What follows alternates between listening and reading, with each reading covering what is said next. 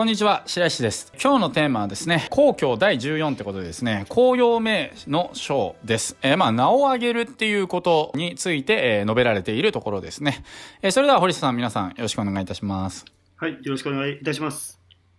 はい、じゃあスタートいたします。えー、死の玉枠、君子の親に使うるや、公、ゆえに中、君に移すべき。兄に使うるや、帝、ゆえに順、長に移すべき。家におるや、理、ゆえに痴漢に移すべし。ここをもって行ううちになりて、難後世に立つと話されていますと。はい。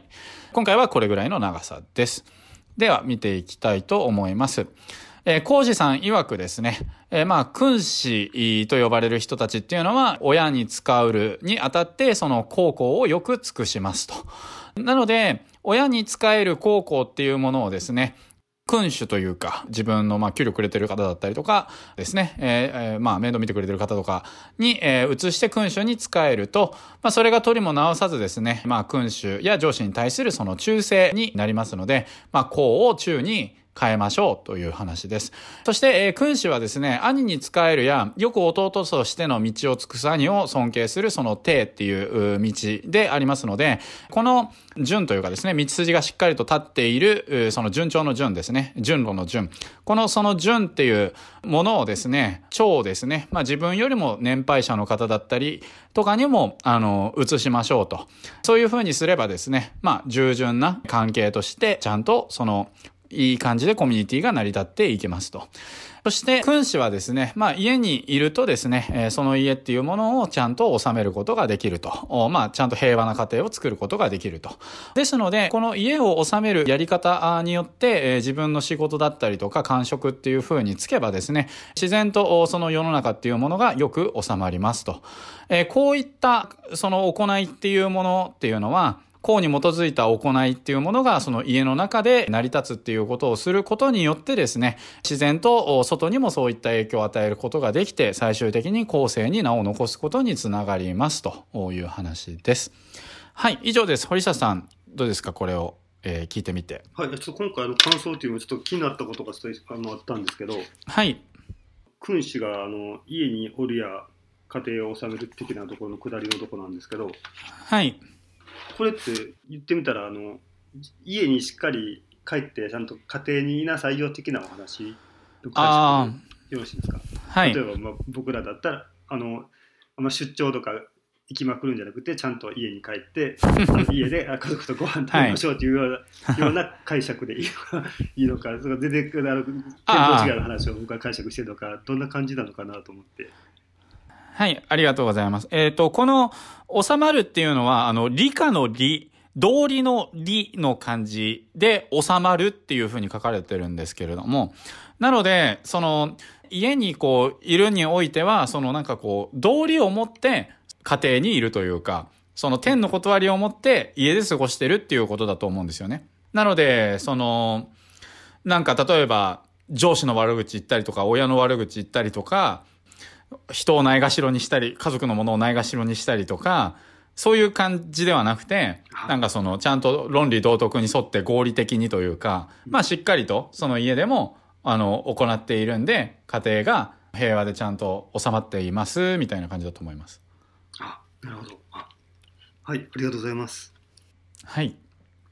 今のを聞いて余計にこうなんかあのぐさってくるところも結構あったんですけどあの、まあ、僕自身もそうですしおそらくねあの日本の傾向として結構あの内弁慶という言葉が結構あったと思うんですけどあの外ではね、ペコペコしたりあの、はい、そういうくしたりしてるけど家に帰った途端になんかバーンってこうなんか。机蹴ったりとか、早く酒持ってこんかいって感じで、なんか急になんか、あの、急に偉くなるみたいな、誰が、誰のおかげで飯食えてると思ってんじゃんとか、うん、わしは大黒柱じゃんみたいな感じで、急になんか横柄な態度を取ってしまいがちな部分で、はい、まあ、僕も結構あのあったんですけどあのちょ俺は長男で家に家あの家族養ってんねんぞって感じであの自分の親とか弟とかお姉ちゃんに対してもすっげえ偉そうな態度を取ったりしてる時もあったしあとはね結婚した当初とかも帰ってきた途端にもビール飲みながら、あの仕事やってられないっていう感じで仕事の不平不満を呼びにひたすら喋ってる時期もあったんですけど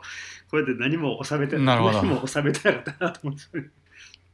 そういうのを考えていくとやっぱりねその ね外でしっかりあの、みんなに見られてるってことをねしっかり大事にあの意識しながら立ち振る舞うってことももちろん大事だけどその反動で家に帰ってきた時になんか全然違う態度になってしまうっていうのも結構日本人ってありがちかなと思って、まあ、僕自身がそうだったから感じるんですけど、うん。そういうのってやっぱりあの全部伝染していく全部伝播していくと思ったら、ね、むしろ逆に家にいる時こそしっかりその道理にかなったことをしっかりすることとか親を尊重すること兄に仕えることってことをしていくってすごく大事なんだなってことをね今回の話を聞いてあのすごく実感しました。ありがとうございます。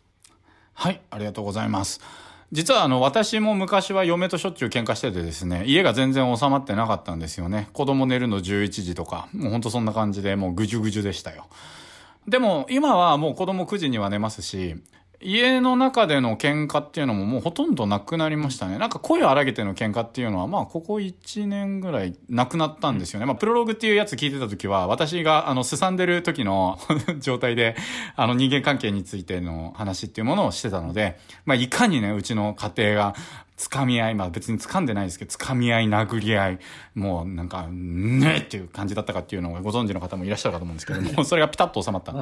で、まあ私の場合はですね、まあ何で収まったかっていうと、それこそですね、この吉田松陰先生の本とかを読んで、堀沢さんと収録をして、やっぱりちょっとあり方とか、なんかそういうのになったりとか、あるいはその神様だったりとか、そういったことを知って、なんかその毎日、なんかお祈りというかですね、そういったものっていうのをやるようになってから、まあ家族が幸せでありますようにとか、なんかそういったことをこう、やるようになってからですね、なんかすっごい家庭が収まったというか、なんかそういう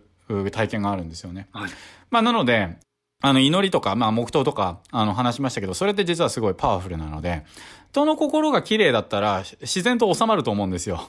おおそらく。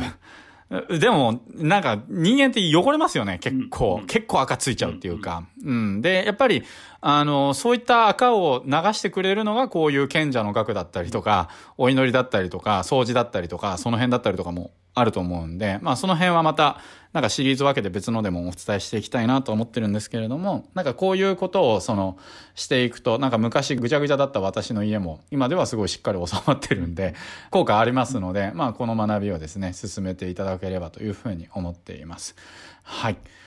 そんな感じです。堀下さんも、これを学んでいけば、ちょっとずつ収まってきそうな感じ。まあ今収まってるんだろうと思いますけれども、なんかもっと収まりそうな。はい。じゃあね、おそらくね、この音声聞いてくださってる方の中にも、その昔の僕のように、ね、あの自分がどんだけ、ね、こういうの学んで、どんどんこう意識高くなったり、得積んでいこうと思っても、うちはもう家族が全員意識低いし、めちゃくちゃだから、家族の中を、ね、こう平和な状態にしようと思ってもね、土台無理なんだよと思ってしまう人ももしかしたらいるかなとも思ったんですけど、でもね、今、白谷さんのお話聞いていると、自分自身がしっかりこう徳の話とか、こういろんな祈りのこととか学んで、自分自身の気持ちをどんどんきれいにしていくこととか、自分の精神を落ち着かせていくことによって、それがどんどんね、そ即効性はそんなにないか、速さはそれは人それぞれ勝手によって違うと思うんですけど、自分自身をしっかり清めていくことによって、それが家族にも伝播していってしてしてしていって、どんどん喧嘩とか、そのなんかね、大きい怒鳴り散らすようなことが減っていく方にも進んできやすいってことですよね。そうですね。まさにその通りです。うん、はい。はい。あありがとうございます。。なはいなのありがとうございます。なので、まあ、ぜひ、えーまあ、やっていただければ自然と収まるようになっていくと思いますので、あの、はい家庭をぜひ、あの、あなたの力でですね、幸せにしていただければと思います。はいはい。というわけで、今回は以上になります。今回のおクエストはですね、まあ感想や気づきや思われたことおなどですね、皆さんとシェアしていただければと思います。今回は以上になります。えー今日も最後までお付き合いいただきまして、本当にありがとうございました。はい。ありがとうございました。